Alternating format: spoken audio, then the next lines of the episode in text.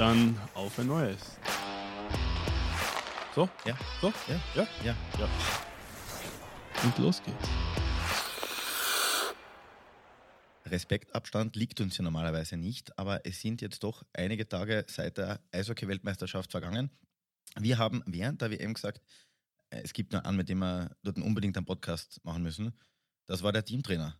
Ja, das haben wir ein bisschen verabsäumt, wie immer gesagt hat. Du, du hast gesagt, du, du rufst ihn an und äh, du organisierst es und schwupp, schon ein paar Monate später ist er ja, bei er, uns, er, er hat nicht abgehoben bei mir. was ich verstehen kann. Ja, ja, ja, ja. Aber er ist einer, der mit dem österreichischen Eishockey-Nationalteam eine der besten WMs der letzten Jahre gespielt hat.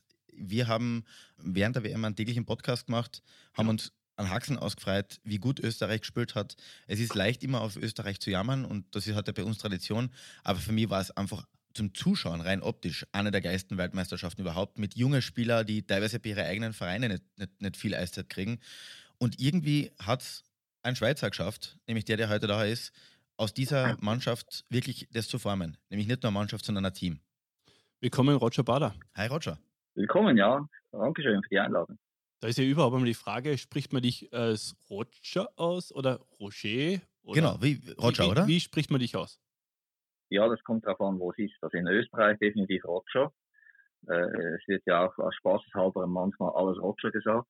Und äh, äh, je nachdem, wo es ist. In der Schweiz ist es nicht Roger, aber äh, hier in Österreich habe ich mich daran gewöhnt und es passt sehr gut. Roger, bleiben wir vielleicht kurz bei der WM und kurz rekapitulieren. Wir sind gestartet mit einem 1-3 gegen die Schweden, wo wir gesagt haben, naja, eigentlich gegen eine Weltklasse-Mannschaft beachtliches Ergebnis. Es ist dann weitergegangen mit einem knappen 2-3 gegen die USA. Einen Punktgewinn. am Punktgewinn gegen die USA, wo wir wirklich ganz knapp davon entfernt waren, die absolute Sensation zu schaffen. Die war dann im nächsten Spiel gegen Tschechien mit einem 2-1 im Penaltyschießen. Und am Ende war es dann doch wieder das große Zittern. Wie hast du diese WM erlebt und wie hast du vor allem unter Anführungszeichen die Entwicklung deiner Mannschaft in dem Turnier erlebt? Gut, das Ganze, das habe ich gerade gestern in einer Coaches Clinics vor 75 österreichischen Coaches erzählt. Das war eine Mission von sieben Wochen. Wir haben fünf Wochen Vorbereitung gehabt, plus zwei Wochen dann insgesamt die ganze WM. Das ist schon eine Zeit, wo der Teamchef in einer guten Form und Verfassung reingehen muss, weil ich habe während dieser sieben Wochen keine Zeit für Erholung. Da ich- muss ich nur performen und Energie geben. Die ganze Entwicklung war sehr positiv. Wir haben ja kurz vor der WM auch schon ein Top-Turnier spielen können in Ostrava mit Schweden, Finnland, Tschechien. Das ist ja nicht üblich, dass Österreich so etwas kann. Wir haben dort schon sehr gute Auftritte gehabt und haben irgendwie gespürt, dass in der Weltmeisterschaft was möglich sein könnte. Wir haben eigentlich gar nie so groß von den Gegnern geredet, schon gar nicht von den Großen. Was nützt es, wenn ich vor dem Schwedenspiel sage, wie ach, wie gut die Schweden sind? Haben wir nichts davon, sondern wir haben uns einfach auf uns konzentriert, auf uns fokussiert und haben das dann wirklich gut umsetzen können. Ja, am Schluss war es eine Zitterpartie gegen Großbritannien. Äh, Ich hatte den besten Stehplatz im Stadion, ich war nahe dabei. Es war einfach so, ich kann sagen, die Mannschaft hat einfach in den Köpfen gehabt und komischerweise vor allem die routinierten Spieler, nicht mal unbedingt die Jungen, dass man trotz einer tollen Weltmeisterschaft das eigentlich im letzten Spiel noch versauen kann. Und das haben sie irgendwie nicht rausgebracht. Die ersten 40 Minuten, erst als sie mit dem Rücken zur Wand war, waren, äh, kam dann ein Ruck durchs Team, auch angeführt vom Kapitän Thomas Raffel. Und am Schluss war es dann verdient. Ist es das Glück? Ja, natürlich hat man dort auch Glück gehabt. Der anderen Seite haben wir während der WM auch hier und da mal Pech gehabt. Ich meine, wenn wir das Penalty-Schießen gegen Lettland gewinnen, äh, dann kommt es auf die Großbritannien-Partie gar nicht mehr an und so weiter. Also, aber in Summe natürlich äh, ein hervorragender Auftritt mit einem dramatischen Ende zum Glück zum Positiven. Jetzt erzähl einmal die Situation, wie das war bei der Großbritannien-Partie, weil da ist man ins Hintertreffen geraten nach dem zweiten Drittel. Also solche Partien, Beobachter haben gemeint, äh, solche Partien gewesen, eine von 100, wenn du, wenn du sowas eintrittst. Du bist ja ein Eishockey-Fachmann, hast Eishockey miterlebt. Er hatte vorher auch dunkle Haare. ja, genau. Äh, Was, was, ist da eigentlich, was ist da eigentlich so konkret passiert? Kannst du das irgendwie dir erklären? Hast du darüber mal nachgedacht, den ganzen Sommer über? Ja, natürlich immer wieder darüber nachgedacht. Also zum einen war mir ein bisschen gelähmt am Anfang, weil den, den Briten schon auch gerade alles gelungen ist. Oder ich bin heute noch davon überzeugt, dass das eine Tor ein Kicktor war. Äh, wie auch immer, auf alle Fälle 2-0 Führung. Sie hätten sogar ein drittes schießen können. Ich habe einfach gewusst, wir können besser spielen als das, was wir gezeigt haben. Und ich habe in der zweiten Pause wirklich verlangt, dass die Leistungsträger äh, jetzt wirklich zeigen, dass die Leistungsträger sind, Verantwortung übernehmen. Und das, was uns in den letzten Wochen ausgezeichnet hat, jetzt in die Waagschale werfen, hat danach auf drei Blöcke umgestellt, also den Kader gekürzt. Ja, dann haben wir auch ein bisschen Glück gebraucht, aber dann kam die volle Wucht raus von uns. Von uns. Aber war sicher wichtig, dass wir dort schnell mal ein Tor schießen, wobei wir dann gleich ein drittes bekommen haben, aber dann unmittelbar danach auch zweite. Und dann, dann ist es gerollt nachher. Roger, jetzt muss ich was ganz äh, Hand aufs Herz. Jetzt, wie warst du zu dem Zeitpunkt, wo Österreich 0-2 hinten war, noch Teamchef oder hast du gedacht, wenn wir das verlieren, das war es dann für mich?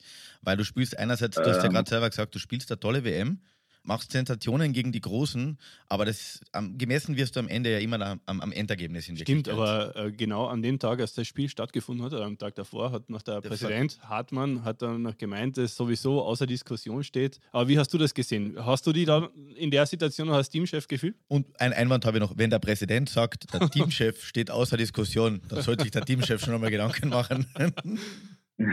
Normal schon, ja. Wobei er hat mir auch persönlich gesagt, einen Tag davor. Wobei ich muss ehrlich sagen, während dem Spiel ist es nicht möglich oder nicht professionell an sowas überhaupt zu denken. Als Coach muss man eine professionelle Mitte haben.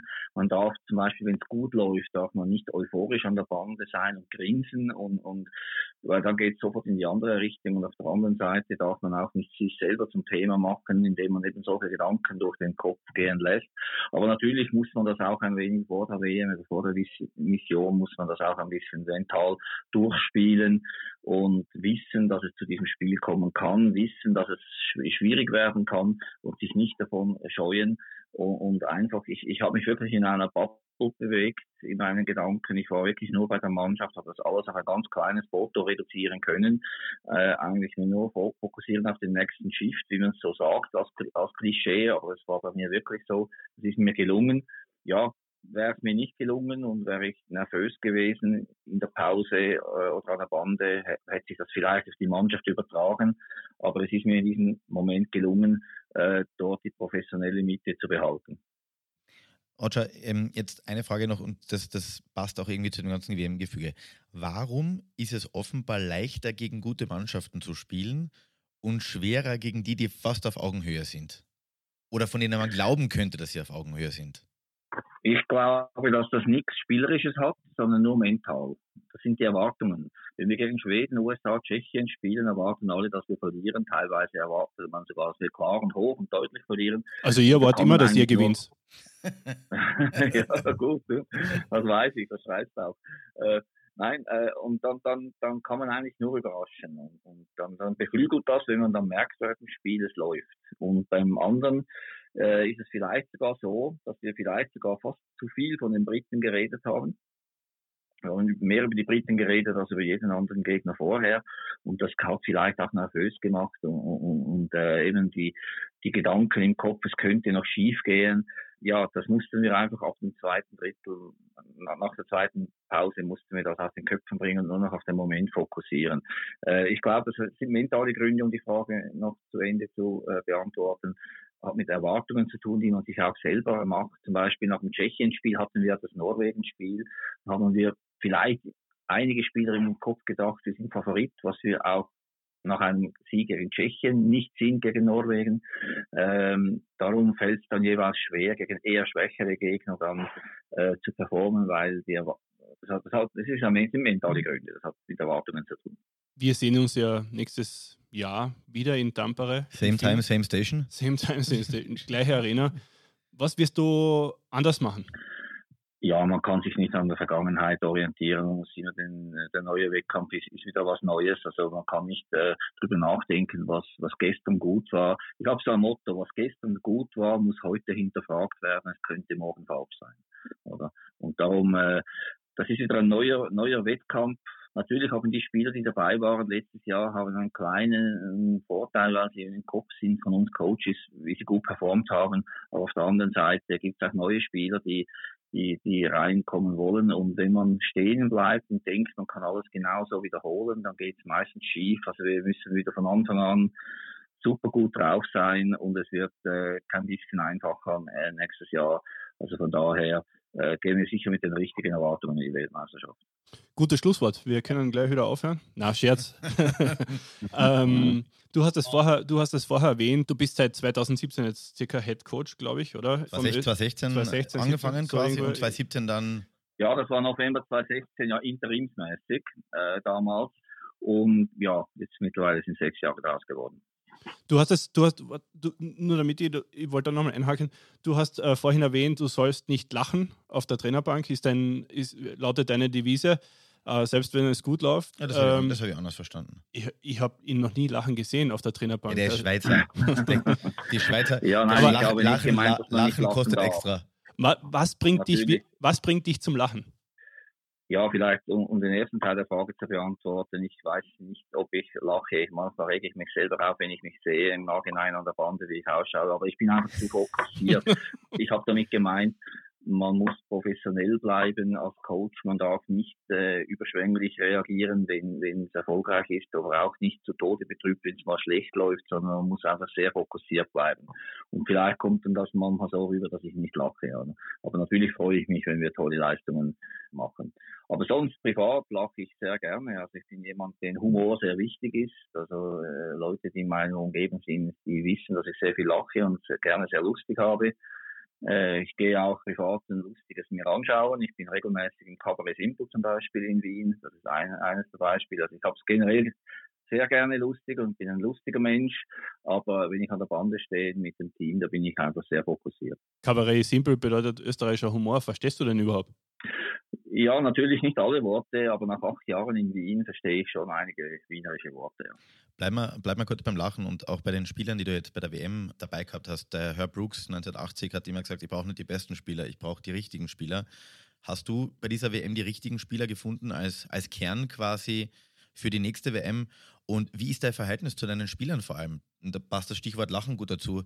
Wie viel Nähe vertragen Spieler und Trainer also ich bin gleicher Meinung Herr Brooks, gehe auch nie mit den besten Spielern an die WM, sondern mit dem besten Team oder das, was ich glaube, es ist das beste Team, das weiß man vorher rein nie. Es gibt nach der WM vielleicht immer Spieler, wo man denken könnte, okay, wenn die nochmal entscheiden könnte, gäbe es vielleicht einen Wechsel. Aber im Großen und Ganzen, glaube ich, ist es uns sehr gut gelungen, jetzt ein Team zusammenzustellen, eine gute Mischung. Ich, wir haben 13 WM-Neulinge gehabt viertjüngste Mannschaft. Das hat mir eh gefallen, dass viele junge Spieler, die irrsinnig Freude haben, mal einen Großanlass wie eine AWM spielen zu können, gepaart mit wirklich Leistungsträgern und, und erfahrenen Spielern mit über 100 Länderspielen, wie Thomas Raffel oder äh, Manuel Ganal, das zu kombinieren, das ist immer wieder ein spannender Teil von meinem Job. Das liebe ich an meinem Job, äh, Teams zu bilden, um nachher erfolgreich äh, zu performen. Und ich glaube schon, dass wir da jetzt eine eine gute Gruppe gefunden haben. Trotzdem gibt es für keinen eine Garantie, dass er wieder dabei ist. Er muss es wieder von neuem beweisen. Wieder, wieder der Kampf ums Level, der da beginnt. Ja, genau. Und dann das zweite Teil war dann auch von der Frage, wie nahe man Spieler ist. Also man kann, natürlich mache ich auch Smalltalks mit den Spielern und interessiere mich auch, äh, wie es ihnen privat geht. Also ich habe zum Beispiel vor zwei Jahren als als äh, die, das mit Covid angefangen hat, habe ich ungefähr 50 Spielern angerufen im Sommer, nur zum Fragen, wie es ihnen geht mit jedem zwischen 15 und 30 Minuten du hast geredet. Im, im Hintergrund das Klappern von Bierflaschen vernommen wahrscheinlich bei, bei deinen Anrufen. ja, ich bin, ich bin am Tra ich bin, ich, bin, ich bin am Heimtrainer. Du, noch ein Burger.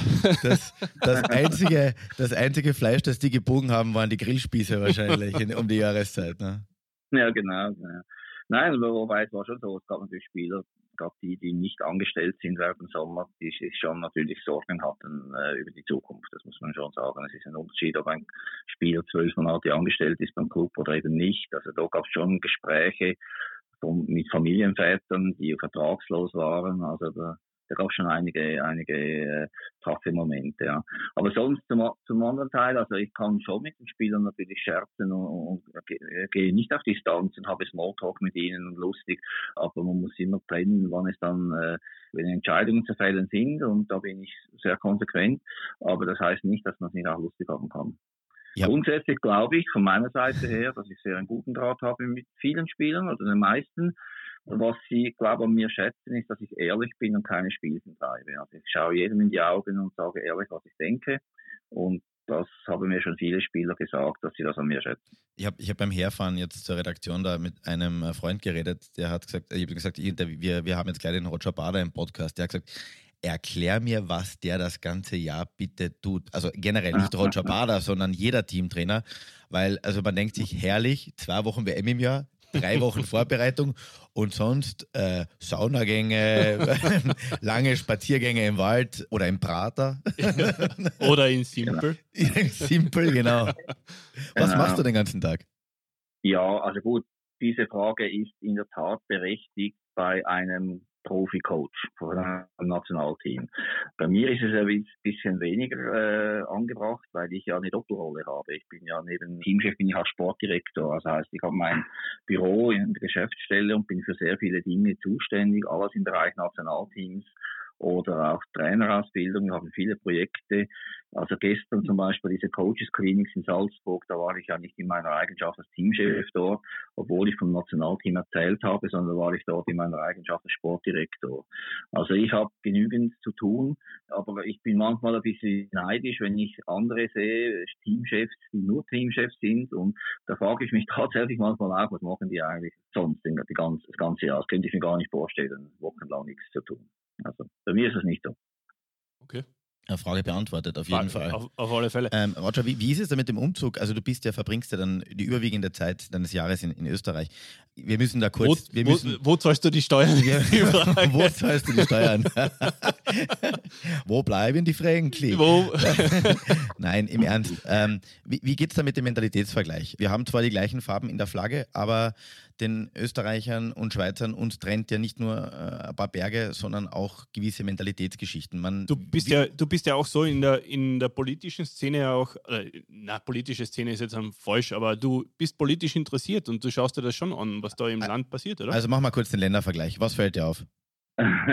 Also zuerst zu mir, also ich, äh, ich lebe weitgehend in Wien, Steuern äh, äh wird dann in Schweiz und in Österreich bezahlt, weil ich so eine, ja, ich habe so ein Agreement, ich habe so ein Agreement, äh, dass ich an beiden Orten wird das ausgerechnet und, und, und gehandhabt. Also ich bin grundsätzlich so eine Woche im Monat, eine Woche in fünf Wochen bin ich in der Schweiz, der Rest in, in Österreich, natürlich auch sonst international auf Reisen, wie jetzt die Weltmeisterschaft in Kanada oder ich war auch in Schweden und in Finnland.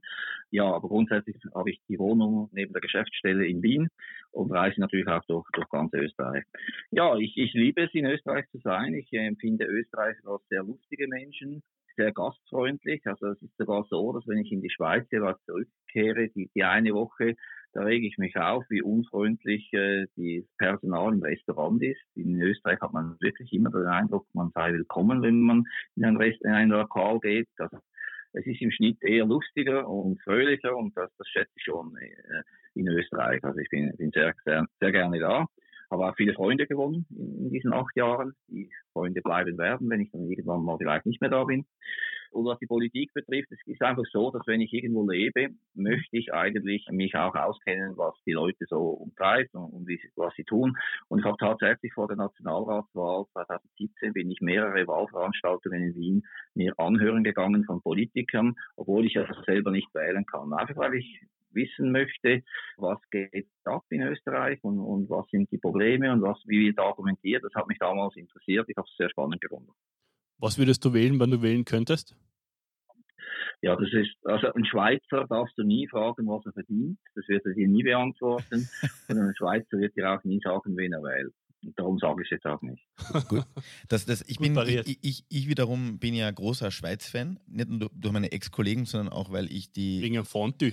wegen Fondue, sondern weil die Schweizer ja wirklich die direkteste aller Demokratien haben und es wird ja wirklich über alles ja, abgestimmt. Ja. Und das muss die erst einmal trauen. Also ich habe immer erst gesagt, wie kann ein Land so funktionieren, aber es funktioniert unglaublich gut eigentlich. Ja, aber wegen einem guten Bankensystem deswegen. Ja, nicht nur ein gutes Bankensystem. Die Schweizer sind schon schlaue Leute. Ja, ja, das ist immer der, der Neid außerhalb der Schweiz, wenn man sagt, ich habe einfach nur Geld. Ähm, sagt die Heselbrugger äh, auch. sagt egal, die, das gesagt das, das, das sagt die Heselbrugger auch. Die sagt, wir Schweizer haben keinen Humor, wir haben Geld. Das ist so, ja.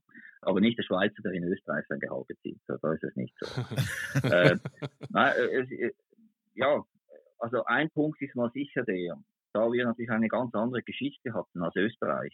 Wir waren nie ein König oder Kaiserreich, sind wir uns nicht gewohnt, einer einzelnen Person nach oben zu schauen und, und nach anzuhimmeln. Also wir hatten nie einen Kaiser und nie einen König und Schweizer sind gegen Leuten, die sich auf ein Podest stellen, eigentlich sehr kritisch gegenüber. Also wir wollen das nicht. Und darum ist es ja so, das politische System in der Schweiz, dass die vier größten Parteien in der Schweiz die bilden zusammen die Regierung. Das muss man sich mal in Österreich vorstellen. Die vier größten Parteien in Österreich dann, dann äh, bräuchtest bilden du, die Regierung. Du, heißt, Roger, wenn das passieren ja. würde, bräuchtest du nicht mehr ins Kabarett gehen, dann hättest du Kabarett live.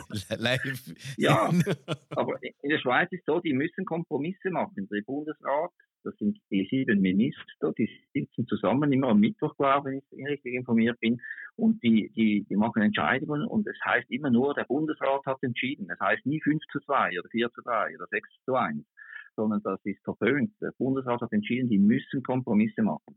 Und da gibt es einen Bundespräsidenten, nicht zu verwechseln mit der Funktion des Bundespräsidenten in Österreich, sondern der Bundespräsident ist quasi wie der Kanzler. Das heißt, er ist das genau vom 1. Januar bis zum 31. Dezember und dann kommt der Neujahr. Das heißt, ein Einzelner kann gar nie auf so ein Podest kommen, wie hier. Auch, auch, das, auch, das, würden wir uns in Österreich manchmal wünschen, dass immer am 1.1. ein, ein neuer kommt. das will ich nicht kommentieren, aber das ist einfach, das ist einfach die Schweizer Art, dass wir so Galionsfiguren eigentlich gar nicht wollen. Bleiben wir. Und, äh, ja. Entschuldigung, ich wollte nicht unterbrechen, es ist eine kleine Verzögerung drin. Bleiben wir kurz beim Sport und diesen Eigenschaften. Jetzt haben die Schweizer in ganz, ganz vielen Sportarten ganz, ganz herausragende Sportler herausgebracht, quer, quer durch die Bank. Auch wenn man sich das... Federer. Auch wenn, man, auch wenn man sich das Eishockey anschaut und so weiter. Wenn man den Schweizer Pragmatismus umlegt aufs Eishockey und manchmal diese österreichische Gemütlichkeit, ist das auch, was den Unterschied ausmacht, warum die Schweiz jahrelang beeindruckende Ergebnisse im Eishockey erzeugt hat und gute, gute NHL-Exports hervorgebracht hat, im Gegensatz zu, zu Österreich vielleicht. Auch wir haben unsere NHL-Spieler, aber es mangelt vielleicht einfach an der Breite noch und auch an der, an der Breite der Qualität, sagen wir so. Ich glaube nicht, dass es in Österreich nicht auch möglich wäre. Das ist einfach so, dass das 1900 ungefähr 96 hat es begonnen, wo die Schweiz ja, glaube abgestiegen ist, gegen Österreich sogar an der WM. Und dann hat man, ist man zusammengesessen und gesagt, jetzt müssen wir was tun. Und dann ist man einfach ehrlich miteinander umgegangen und hat wirklich Schritt für Schritt sich verbessert. Weil damals, heute heißt es ja, ihr Schweiz hat einfach mehr Geld, ist ja einfach. Aber damals hatte die Schweiz, das Eishockeyverband, nicht mehr Geld als Österreich. Man hat dann einfach 25 Jahre lang wirklich konsequent investiert. Heute gibt es große Sponsoren, die gab es damals nicht und hat das einfach wirklich sehr gewissenhaft äh, angetrieben, ohne irgendwie, dass einzelne Personen sich wichtig gemacht haben, äh, hat man das Eishockey einfach entwickelt, Schritt für Schritt und ist heute dort, wo, wo, wo man heute ist. Und, und ja, also wir haben gestern jetzt einen Vortrag gehabt, zum Beispiel äh, bei dieser Coaches Cleans vom General Manager vom EV Zug. Das ist im Moment die erste Adresse im Schweizer Eishockey und wo er seinen Club vorgestellt hat, da ist, ist sogar mir die Kinnlade runtergefallen, obwohl ich den EV ja kenne. Das ist heute ein Wirtschaftsunternehmen. Das ist kein Eishockey-Club. Ein Wirtschaftsunternehmen. Das ist unglaublich. Aber sowas muss man aufbauen. Wieso soll sowas nicht in Österreich möglich sein? Man muss einfach die richtigen Schritte tun und dann muss man sich Zeit geben. Das geht nicht von heute auf morgen. Das ist in der Schweiz auch nicht von heute auf morgen gegangen. Man muss dann einfach die Geduld haben, Schritt für Schritt das weiterzuentwickeln. Es braucht kluge Leute an der Spitze und es braucht einfach Geduld. Und ich, warum soll das in Österreich nicht auch gehen? Du bist ja mit dem ersten Tag äh, deines Amtsantritts, äh, warst du ja einer der Personen im österreichischen Eishockey, die die Österreicher forciert haben. Für einen ausländischen Trainer hat es das ja nicht so oft vorher gegeben. Also du hättest ja sagen können, ja passt, machen wir so wie vor zehn Jahren oder zehn Jahre davor, schauen wir, dass wir irgendwelche Spieler einbürgern und schauen wir, dass wir bei der WM gut performen. Bei dir war es aber so, du hast Österreicher forciert. Du hast immer versucht, junge Österreicher reinzubringen, einen Umschwung im Team herbeizuführen, so wie bei der letzten WM. Warum hast du dir das Leben eigentlich da selber schwer gemacht? Du hättest dir das ja auch einfacher machen können, oder? Ja, zum Beispiel mein Start vor sechs Jahren. Ich weiß nicht, ob du noch im Kopf hast, wie das war. Ich wurde ja nominiert interimsmäßig für ein Turnier in Budapest, ein Sechs-Nationen-Turnier mit drei Spielen. Einfach, ich habe nicht gewusst, ob ich nach dieser Woche noch Teamchef bin. Ich bin einfach mal eingesprungen für eine Woche. Was mache ich als erster Entscheid? Ich verzichte auf die zehn besten und erfahrensten und ältesten Spieler. Einfach freiwillig. Ich habe denen allen angerufen und gesagt, ja, ich bin jetzt für eine Woche der Teamchef, ich werde dich nicht einberufen Äh, Nichts gegen dich, aber ich möchte einfach mal schauen in der Breite, was es für junge Spieler hat. Ich habe quasi so agiert für diese eine Woche, wie wenn ich zehn Jahre Teamchef wäre. Und natürlich war das ein Risiko. Ich meine, es sind die zehn besten Scorer gewesen, die zehn bekanntesten Spieler. Und, und äh, es hätte ja sein können, dass wir dreimal hoch verlieren und am Schluss hätte das Präsidium mir gesagt, Dankeschön, Roger, dass du da jetzt eingesprungen bist, aber wir nehmen jetzt einen Kanadier für die Zukunft. Also ich habe ein, bin ein Risiko eingegangen, es ist voll aufgegangen, weil wir haben von diesen drei Spielen zwei gewonnen, haben vor allem einen komplett neuen Stil gespielt. Mein, mein Eishockey, das ich ja einfach seit sechs Jahren sehen möchte, dieses schnelle Eishockey, dieses druckvolle Eishockey, und das hat offenbar die Leute überzeugt und die, die Folge war dann ein, ein, ein, ein Mandat bis Ende Saison. Da sind noch aufgestiegen in die A-Gruppe, dann gab es die Vertragsverlängerung und so weiter. Und jetzt sechs Jahre später bin ich immer noch hier. Aber ich habe einfach das gemacht, wovon ich überzeugt war. Also ich habe immer, ich mache immer meinen Weg. Ich bin alles andere als ein Mainstream-Trainer. Ich, äh, ich mache nicht das, was 90 Prozent der Coaches machen. Ich mache meinen eigenen Weg. Ich sage nicht, dass das besser oder schlechter ist. Es ist einfach mein Weg. Und in meinem Weg ist es einfach so, dass ich den Spielern Verantwortung gebe. Die Spieler haben bei mir Eiszeit. Die Spieler werden geschätzt, auch wenn sie mal nicht berücksichtigt werden für eine Nationalmannschaft, für eine Weltmeisterschaft. Ich bin ehrlich zu ihnen.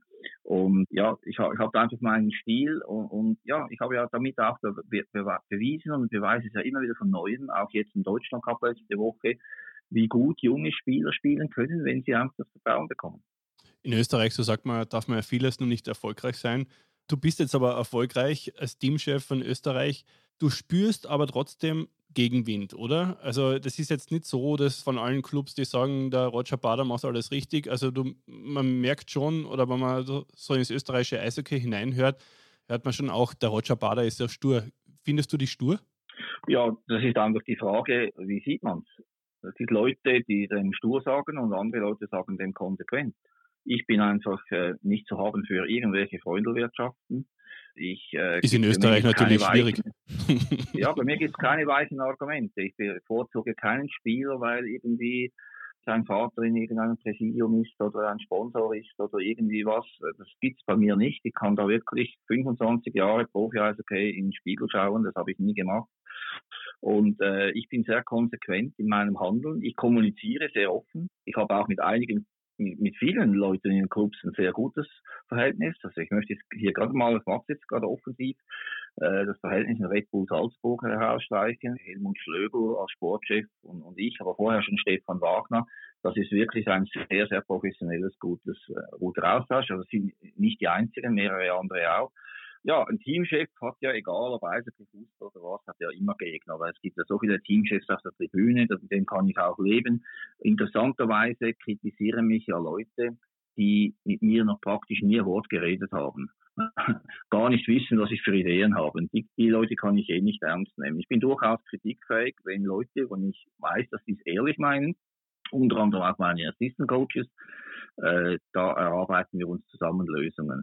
Aber was stur ist für die einen, ist für andere konsequent. Ich glaube, ich bin konsequent in meinen Handlungen. Der, der Martin Quendler hat gerade die Hand gehoben und äh, sieht sich als ein notwendiges Korrektiv offenbar.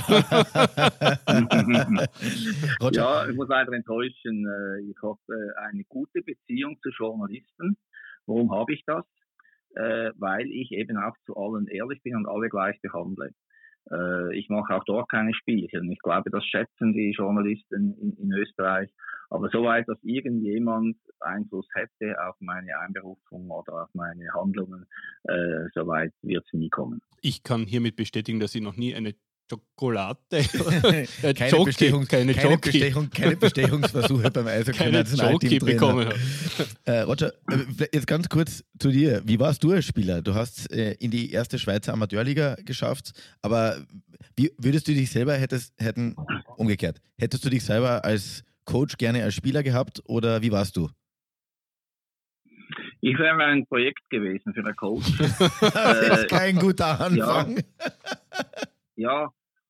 Nein, ich, ich bin sicher vom Typ her, äh, vom Spielertyp her wäre ich ein kreativer Mittelstürmer. Das heißt, ich, ich habe sicher gute Hände gehabt, gute Technik und habe das, das, das kreative Spiel, das Playmaking, das Spielerische habe ich, äh, hab ich gern gehabt. Also von daher wäre ich sicher vom, vom Material her interessant gewesen für einen Coach. Aber ich war kein Kämpfer. Ich war eher lauffaul. Und das ist eben die Herausforderung, die der Coach hätte gehabt hätte mit mir, dass wo er am Schluss dann gesagt hätte, der holt aus seinem Potenzial nicht alles raus, weil er einfach vielleicht der letzte Biss gefehlt hat. Und darum äh, durchschaue ich auch Spieler, die so sind, viel Potenzial haben, aber der letzte Biss fehlt, weil ich als Spieler, ich meine eben, ich habe eine bescheidene Karriere gehabt, weil ich habe früher Studium gesetzt, darum äh, war das gar nicht Thema für mich, höher zu spielen, äh, obwohl ich vielleicht von den Technik her durchaus Talent gehabt hätte. Aber ich durchschaue solche Spieler, weil ich, ich war definitiv kein Kämpfer. Roger, du hast eine Tochter und einen Sohn, der spielt selbst Eishockey. Du bist auch gerade Großvater geworden. Frisch gebackener Opa. Frisch gebackener Opa. Gratuliere von, von unserer Seite. Gratuliere. Ähm, wie, wie hast du die Eishockey-Karriere deines Sohnes miterlebt? Der spielt ja in der ersten äh, Schweizer Liga, also in der, in der NL. NLA, also NLA. jetzt in National League. National und, League heißt Und wird jetzt, jetzt heißes Gerücht, wird jetzt mit Zug und mit, äh, mit noch einem Club in Verbindung gebracht. Aktuell bei Bern, ne? Bei Bern aktuell und äh, hat sich dort in den Mittelpunkt gespielt, aber da kann vielleicht der, der Opa Roger was dazu sagen. Na, zunächst einmal Ende September, ich war gerade im Kongress für den IHF, das ist eben auch meine Aufgabe als, als Sportdirektor, wo vielleicht ein Teamchef dann eben wirklich im Urlaub ist. Während dem Kongress hat meine Tochter dann äh, ein Baby bekommen, eine Tochter, und ich bin seither Großvater. Das ist jetzt auch rund zwei Monate. Ja, das ist natürlich ein schönes Gefühl. Super. An Wort Opa muss ich mir noch gewöhnen, aber, aber äh, Großvater sein ist, ist. Ja, die weißen Haare passen schon nochmal. Ja, ja, genau. und äh, was die Theorie betrifft, ja, der ist jetzt im dritten Jahr von einem Dreijahresvertrag beim SC Bern. Äh, ja, also spielt, hat letztes Jahr schon sehr gut gespielt, dieses Jahr auch eine, eine gute Phase. Äh, ja, das ist normal, dass einfach dann Gerüchte entstehen, äh, wenn ein Vertrag ausläuft. Das ist, glaube, auch eine gute Option in Bern zu bleiben. Äh, ich glaube, es gefällt ihm sehr gut dort, aber weil er gut spielt, weckt das natürlich auch Interesse bei anderen Clubs. Der war zuerst in Kloten, oder? Deinen alten oder deinen ja, Stammverein? Ja, ne? seine Profikarriere in Kloten gestartet, dann ist er zu Arnold del Gurte gegangen nach Davos und dann von Davos nach Bern. Jetzt das dritte Jahr in Bern. Du hast uns gerade das Stichwort gegeben, Arno. Du hast ihn zur Nationalmannschaft dazugeholt, unter Anführungszeichen. Ich habe einen Artikel über euch beiden gelesen, wo es heißt, sowohl der Arno als auch der Roger, warum sind das zwei Schweizer Ausnahmecoaches, die ausgerechnet im Ausland so hoch geschätzt werden, in dem Fall in Österreich. Arno, der quasi seit seinem Abschied als Trainer ja äh, sehr, in den sehr ruhig geworden ist in der Schweiz. Und du warst unter Anführungszeichen, du hast deine größten Erfolge jetzt eigentlich auch als oder das größte Profil auch als Nationalteamtrainer in Österreich gewonnen. Ähm, wäre ein Chefposten für dich in der Schweiz nicht irgendwie eine Krönung auch deiner Karriere oder auch das Ziel für dich? Na gut, es wäre arrogant von mir zu sagen, wenn ein Profi-Club in der Schweiz Interesse hätte an mir, dass ich da nicht interessiert wäre. Das wäre ja nicht normal, wenn ich das sagen würde. Natürlich ist man immer interessiert daran, das ist ganz klar. Aber natürlich, ich bin äh, sehr gerne äh, Teamchef von Österreich, also daher habe ich es nicht eilig. Aber sollte eine Anfrage kommen, würde ich sicher darüber nachdenken. Das, das ist normal, ja. Und äh, was Arno betrifft, der Arno hat natürlich eine riesen Karriere gehabt in, der Schweiz. Ich meine, 22 Jahre bei einem Club zu sein, so wie Arsene Wenger bei Arsenal, das ist schon mal eine besondere Leistung. Äh, sein Markenzeichen war, äh, das ist eigentlich fast ähnlich wie bei mir jetzt im Nationalteam. Er hat sehr viele junge Spieler mit 20 Jahren von Clubs übernommen, die dort eigentlich nicht zum Zuge gekommen sind und hat aus denen Nationalspieler gemacht. Ähm, das war auch bei meinem Sohn äh, so geplant. Er hat ihn auch als 20-Jährigen aus Kloten geholt, hat dann aber ein, Jahr, ein halbes Jahr später ist er leider zurückgetreten. Aber äh, das ist schon eine Riesenkarriere, was natürlich Arnold Gurter in der Schweiz gemacht hat. Und er gilt dort zu Recht als Eishockey-Legende. Ähm, lass uns kurz hinter die Kulissen schauen. Jetzt, wenn du Spieler bist, dann hast du, wenn du zwölf, wenn du zwölf Clubs hast und Spieler bist, dann hast du mehr als, äh, sage ich jetzt mal, 200 Möglichkeiten unterzukommen. Ja. Als Trainer ist der Markt ja sehr, sehr klein. Ja. Jetzt gibt es in der Liga 8, 10, 12, 14, 16 Clubs. Und wenn du Glück hast, dann, wirst, dann kriegst du irgendwann einen Job. Und wenn nicht, dann musst du dich eigentlich fast im Ausland umschauen. Wie, wie ist dieses Trainerkarussell, dieses Leben als Trainer, diese Ungewissheit? Habe ich nächstes Jahr noch einen Job? Weil die, ja, ein Trainer ist ja schneller ausgetauscht als ein Spieler. Ja, das ist in der Tat natürlich der, der schwierige Teil dieses Jobs. Auf der anderen Seite ist es natürlich einfach auch spannend. Also ich habe jetzt einfach keinen üblichen Bürojob, sondern äh, ich, ich liebe es, äh, eben mit Menschen zusammenzuarbeiten, das, äh, darum bin ich auch nicht mehr Ingenieur geblieben äh, und habe irgendetwas konstruiert, sondern äh, eben mit Menschen zu tun zu haben. Ich, ich habe ja nebenbei auch noch drei Jahre äh, Mathematikunterricht erteilt. Also ich, ich, bin jemand, der gerne. Professor ist er auch noch. Wie? Professor ist er auch noch. Das hat uns noch ja, Professor ist er auch noch, ja, genau. Und ähm, ja, ja, das ist das Spannende natürlich, der Wettkampf und manchmal ist es auch sehr unfair, wie mit Trainer umgegangen wird. Das sehe ich auch bei Trainerkollegen. Es hat auch seinen Reiz, aber es ist definitiv kein einfacher Job. Wie lange kannst du dir vorstellen, diese, diesen Job auszuüben? Irgendwann ist ja dann doch, irgendwann einmal wirst du doch was anderes machen vielleicht. Ja, eigentlich äh, nehme ich es immer vor, zu, wie es gerade kommt. Also ich habe keine Pläne, so bis dann und dann möchte ich es tun. Äh, wie gesagt, ich kann mir auch vorstellen, als Sportdirektor oder GM in einem Verband, wie ich jetzt bin, oder in einem Club auch zu agieren, weil äh, das ist äh, auch eine große Erfahrung und Stärke, die ich habe und dort reinbringen kann. Aber ich bin noch zu gerne Coach und wahrscheinlich auch noch äh, gut genug oder gut, das zu tun, dass ich das noch bleiben möchte. Mein Jupp Heynckes hat mit 70 noch äh, Champions League gewonnen und mein Freund Vladimir Jurschinov hat auch eine Karriere gemacht, hat bis er 70 war. Äh, ich schließe das nicht aus, aber äh, man muss schauen, wie es kommt. Jetzt hast du das vorhin ein bisschen angesprochen mit Manuel Kurto, äh, Schweizer Trainerlegende bei HC Davos. Ist, ich meine, euch verbindet ja eine Freundschaft, aber ist das auch irgendwie, ist er auch irgendwie ein bisschen ein Vorbild auch für dich? Kann man das sagen? Oder hast du, hast du ein Vorbild? Ich würde jetzt in meinem Alter hat man keine Vorbilder mehr. Das Wort Vorbild ist nicht das richtige Wort, aber Inspirationsquellen finde ich ein besseres Wort. Es gibt viele Leute, die mich inspirieren und mich zum Nachdenken anregen. Das hat Arno, als er in Davos war, war einer davon. Nebenbei, dass wir sowieso Freunde waren. Aber ich habe verschiedene Inspirationsquellen. Für mich ist auch Jürgen Klopp eine Inspirationsquelle oder sogar Ralf Rangnick, äh, von dem ich viel halte, äh, kann eine Inspirationsquelle sein, äh, weil ich oft über den Tellerrand schaue und, und kopieren kannst sowieso nie jemand, das kommt nie gut, aber wenn man etwas sieht, dass man denkt, das ist gut und überlegt, wie das in die eigene Philosophie passt, ist, äh, ist das eine Inspirationsquelle, ist vielleicht das bessere Wort als das Vorbild. Und Arno Del Gurta war natürlich äh, für die meisten Coaches, Schweizer Coaches, eine Inspirationsquelle, weil er eben auch kein Mainstream-Coach ist, sondern er ist einer, der eigene Wege gegangen ist und Gegner würden jetzt sagen, stur war. Ich sage, er war konsequent in seinem Stil und äh, das hat schon äh, viele Leute inspiriert. Der Stefan hat es vorhin erwähnt, in den Schweizer Medien ist das kontrovers diskutiert worden, das Thema Arnold de Curto geht zu den Ösis, äh, weil die Ösis oder das österreichische Eishockey in der Schweiz bei den Eidgenossen nicht so hoch angesehen ist. Wie habt ihr das jetzt aufgenommen? Ihr zwei Schweizer in der Kabine, die Schweizer Medien zerreißen euch quasi oder zerreißen die Tatsache, dass Arnold Kurto jetzt die Österreicher trainiert. Wie habt ihr das in der Kabine damals aufgenommen? Es war schon davor in Leibach, es war dann bei den Vorbereitungsturnieren und dann spätestens auch bei der WM. War ja wirklich. Wir haben nicht groß über das geredet. Es war ja nur die Steffi Buchli von Blick, die das geschrieben hat. Oder? Ähm, sonst äh, in den Medien hat man einfach darüber geschrieben, dass, dass, ja, dass er seinem Freund Roger helfen tut und, und dass das irgendwie spannend ist. Ja, aber ich muss sagen, wie du ja weißt, ich habe während der Weltmeisterschaft nichts gelesen von Medien. Ich habe sämtliche Journalisten, Twitter, Instagram, Facebook rausgeschmissen bei mir, weil ich während der Weltmeisterschaft nichts, aber auch gar nichts lesen wollte, auch nichts Positives lesen wollte, äh, weil es einfach nur ablenkt. Und ich glaube, Arno hat das ähnlich gemacht. Ich glaube, das wäre eh dann hochgekocht worden, wenn wir irgendwann gegen die Schweiz gespielt hätten, wie es ja bei mir 2018 war, als wir die als wir damals die, das Startspiel an der WM gegen die Schweiz hatten, da haben die Schweizer Medien natürlich geschrieben, ein Schweizer will uns diese Suppe versalzen, hat ja geheißen damals 2018, das schreibt man halt, aber ja, also Arna liest sowieso fast nichts, also von daher hat uns das nicht beeinflusst während der WM. Eine Frage zur WM ist mir früher, die ist mal ein bisschen hinten runtergerutscht.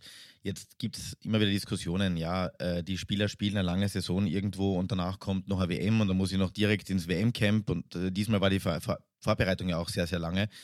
wie motiviert man, oder äh, Blödsinn, muss es eigentlich eine Selbstmotivation sein, für das Nationalteam zu spielen? Weil es gibt immer wieder Spieler, die sagen, also nach der langen Saison jetzt auch noch Elfter werden bei der WM, na eigentlich nicht. Ich möchte mich fit halten, ich möchte mich aufpassen, dass ich mich nicht verletze. Ich möchte mich nächstes Jahr in, irgendwo bei einem anderen Club empfehlen oder, oder bin gerade in Vertragsverhandlungen. Wie schwer ist es eigentlich quasi, die Spieler davon zu überzeugen, dass es gut ist, im Nationalteam für Österreich zu spielen? Äh, gar nicht. Wenn ich jemanden überzeugen muss, ist er eh fehl am Platz. Ähm, es gibt natürlich Spieler, die das einfach nicht mehr wollen. Die, die sagen, wenn die Saison zu Ende ist, möchte ich bei meiner Familie sein, ich möchte nicht beim Nationalteam sein. Das gilt es zu respektieren, das tue ich auch. Also einer ist zum Beispiel der Fabio Hofer, der super spielt in der Schweiz. Ich habe mit ihm ein sehr gutes Auskommen. Er hat immer gut, was er bei mir gespielt hat. Er hat gesagt, äh, ja, ich möchte einfach nicht mehr, weil, weil ich äh, bin Vater jetzt schon seit drei Jahren und ich möchte einfach nach dem nach, nach der Saison äh, möchte, ich, äh, möchte ich nicht nur ein paar Wochen weg sein. Das ist, zu respektieren. Für mich ist es wichtig, dass es Spieler, ich sage nicht, ich motiviere keinen Spieler, um dabei zu sein. Vielleicht inspiriere ich einen Spieler, da, dass ich äh, mit der Aufgabe äh, einfach identifizieren kann und dass er das schön findet, mit dem Nationalteam für Österreich Erfolg zu haben also die Spieler, die dabei waren in Tampere, die waren alle euphorisiert und, haben so gerne für Österreich gespielt. Das hat man ja auch gespürt gegen außen. Äh, ich sage jetzt ein Beispiel, Andreas Ambühl, 39 Jahre alt, hat letzte Woche im Karjala Cup von drei Spielen alle drei Spiele gespielt, obwohl er 39 ist, obwohl er dann am Dienstag Champions League gespielt hat. Er hat sein 300. Länderspiel gespielt und er hat in Interviews sagt er immer, ich werde nie absagen, ich werde auch nie den Rücktritt geben. Wenn irgendwann der Teamchef sagt, ich bin nicht mehr gut genug, dann habe ich das zu akzeptieren, sonst komme ich immer. Und solche haben wir auch. Thomas Raffel ist auch so, Manuel Ganal ist auch so. Und da gibt es halt andere, die das nicht mehr wollen. Und ja, dann, dann rufe ich auch nicht mehr an, weil über, überreden oder überzeugen vom Nationalteam, das, das muss man nicht. Entweder ist jemand Nationalspieler, dann kommt er, wenn der Teamchef ruft, oder er ist es eben nicht. Ich glaube, beim Thomas Raffel haben wir das sogar gespürt während der WM. Den haben wir nämlich zu uns im Podcast eingeladen gehabt. Kannst du dich noch erinnern, Stefan? Unglaublich. Und äh, das hat man mit Haut und Haaren hat man das gespürt, dass der seine Rolle als Kapitän oder als, als österreichischer lebt. Teamspieler lebt. Das war mit also jeder wir haben, Sekunde. Ja, wir haben mit ihm geredet und wir kennen ihn ja auch privat, wenn wir waren Golf spielen und so weiter. Und ich habe, also der Blick, den er gehabt hat, die Intensität, das war äh, unglaublich. Und jetzt, jetzt müssen wir uns ehrlich sein, er war nicht, nicht, nicht der beste Spieler. Ja. Er ist, er ist, Thomas Raffel hat, hat seine Qualitäten, aber auf AWM, das Spiel ist brutal schnell. Und er hat selber gesagt, ich bin da sicher nicht der Beste, aber ich bin wahrscheinlich der am besten oder am meist motivierteste. Äh, motivierteste ja. Und das, das zählt wahrscheinlich auch, oder? Ja, absolut. Er hat eine ganz wichtige Rolle in unserer Mannschaft. Ich habe ihm nach der WM auch gesagt, du, Andreas Ambül ist drei Jahre älter als du. Also das ist ein bisschen Rückschritt, oder? Nein, aber Thomas, Thomas sagt ja auch, und übrigens Michi auch, ich habe Michi getroffen, bevor die Saison losging in Lausanne. Und der hat auch gesagt, solange ich Eishockey spiele und der Teamchef denkt, ich bin gut genug, bin ich dabei. Sind halt viele. Was, eine Frage wollte ich noch, weil wir wegen Kontinuität gesprochen haben und weil du da so viel Wert drauf legst. Das heißt, es, seitdem du Teamchef bist, schaust du, dass das ähnlich aufgestellt ist, das, das Nationalteam und so weiter.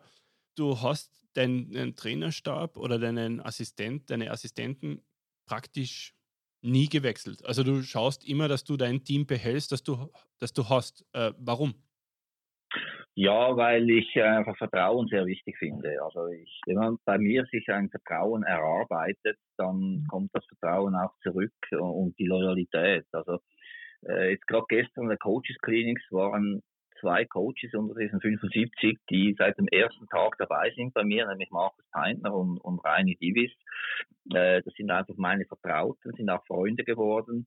Äh, dann war ja zum Anfang Gregor Baumgartner, dann kam äh, Christoph Brandner dazu, dann Phil Lukas und das sind wirklich meine Vertrauten geworden, auch Freunde geworden und ihnen, ihnen vertraue ich. Ich habe auch immer die gleichen Zeugworte an einer WM oder fast nie Wechsel, auch bei den Physios weil das einfach mein Team ist, dem ich äh, vertraue. Ich gebe während der Saison immer wieder neuen äh, Kandidaten die Chance. Jetzt im Deutschland Cup war der Harry Lange das erste Mal dabei und der Alex Melitzer.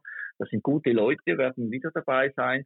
Und es muss, die müssen einfach warten, bis dann der WM dann äh, eine offene Position gibt. Und das Vertrauen kann man sich bei mir aber erarbeiten.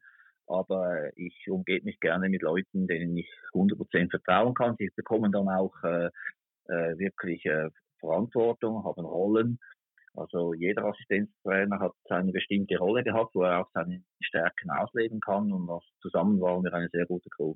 Wenn man immer mit denselben Leuten umgeben ist, ist man dann nicht oder läuft man dann nicht Gefahr, in einer Bubble zu landen, wo man immer dasselbe hört, immer die gleichen Meinungen hört, immer das Gleiche hört?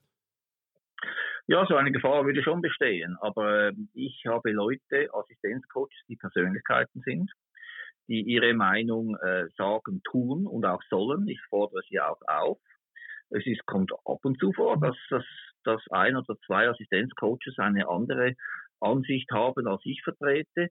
Äh, dann habe ich zwei Möglichkeiten. Entweder ich lasse mich überzeugen, das kommt immer wieder vor natürlich, für das habe ich ja meine Assistenten, aber es kam auch vor, und nicht wenige Male, dass ich mich durchgesetzt habe, äh, weil ich Head Coach bin und die Verantwortung trage, obwohl vielleicht der eine oder andere Assistent Coach in diesem Moment vielleicht eine andere Meinung hatte, aber ich war sicher und es war immer so, dass meine Entscheidungen dann respektiert wurden und da haben wir einen sehr guten Austausch. Wenn das nicht so wäre, dann, dann wäre das die Gefahr tatsächlich da, wenn die Coaches einfach in einer Wohlfühlzone wären und nicht äh, wagen zu sagen, was sie denken. Das ist bei mir, bei mir aber nicht so. Also ich höre sehr auf sie.